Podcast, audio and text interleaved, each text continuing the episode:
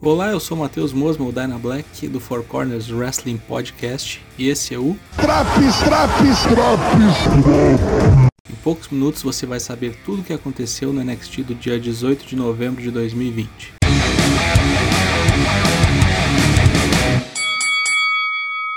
O programa começou com Johnny Gargano interrompendo um vídeo da semana anterior que mostrou sua vexatória derrota para Leon Ruff.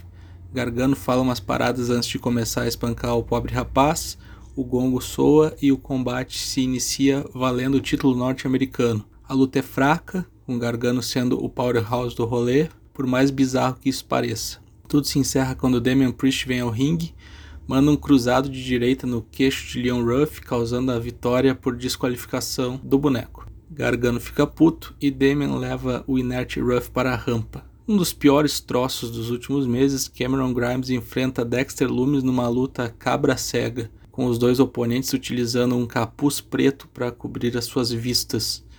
Uma tremenda bobagem com dois ótimos lutadores.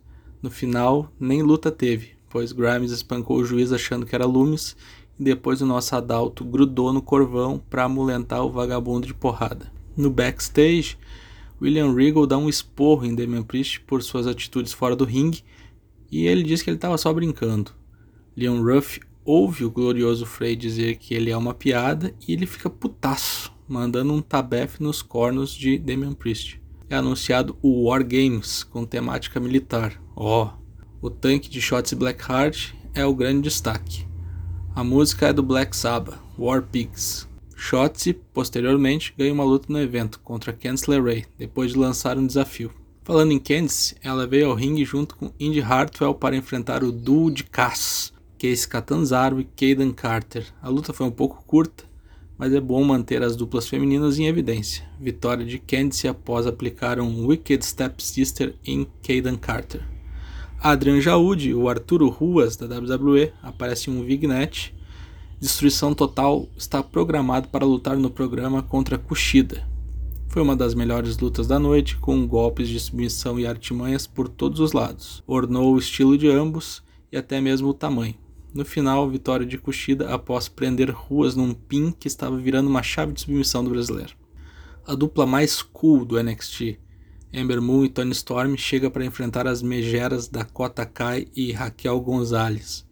Vários estilos diferentes de luta, monstronas e ligeiras se digladiaram em um bom embate que terminou após um flash pin esperto de Tonho Toró em Dakota Kai. Depois da luta, Candice LeRae e Indy Hartwell apareceram para dar cabo da dupla. Parece que está se formando uma pseudo-stable para War Games. Ou não. Timo Thatcher destroça August Gray num squash maneiro, aplicando uma guilhotina. Tommaso Ciampa não gosta de valentões e vai tirar as caras com o desdentado. Depois, em uma rápida entrevista, ele diz que quer enfrentar Thatcher. Damian Priest vem ao ringue para uma luta, mas é interpelado por um doidivanas Johnny Gargano. Os dois quase se matam no ringside até que chega Leon Ruff e curiosamente dá cabo dos dois, graças a acrobáticos golpes que emulam um jovem Kofi Kingston. Depois, no backstage, Leon Ruff diz para William Regal que ele quer enfrentar Johnny e Damian Priest. Tá malucão, cara.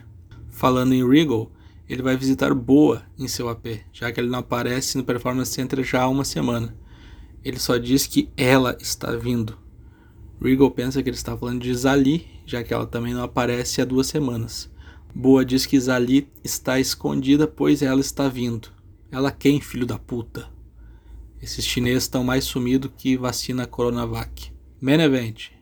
Yoshirai contra Rhea Ripley valendo o título feminino do NXT tentativas de homicídio por todos os lados, uma luta melhor do que muitos pay-per-views, uma exibição de luxo das consagradas que foi um pouco prejudicada pelos intervalos comerciais. No final de contas, se valendo de grande sagacidade, Yoshirai venceu a luta com um moonsault, depois de Rhea Ripley voltar rastejando ao ringue após ser estraçalhada na mesa dos comentaristas.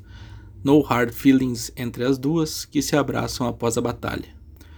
Finn Balor vem ao ringue dar o plá sobre a sua situação com a companhia após ficar alguns dias no estaleiro com o queixo todo fudido. Ele é interrompido por Pat McAfee e seus mancomunados. Pat ameaça Balor, dizendo para ele dar o cinturão para a facção. Balor diz que quando os gatos saem, os ratos fazem a festa, mas o gato voltou e com ele outros bichanos também voltaram. A Undisputed Era vem ao ringue e arregaça a trupe de Pat McAfee, um show de destruição que vai culminar em uma luta no War Games, anunciada depois do programa. Salve-se quem puder, que é dedo no cu e gritaria sem parar.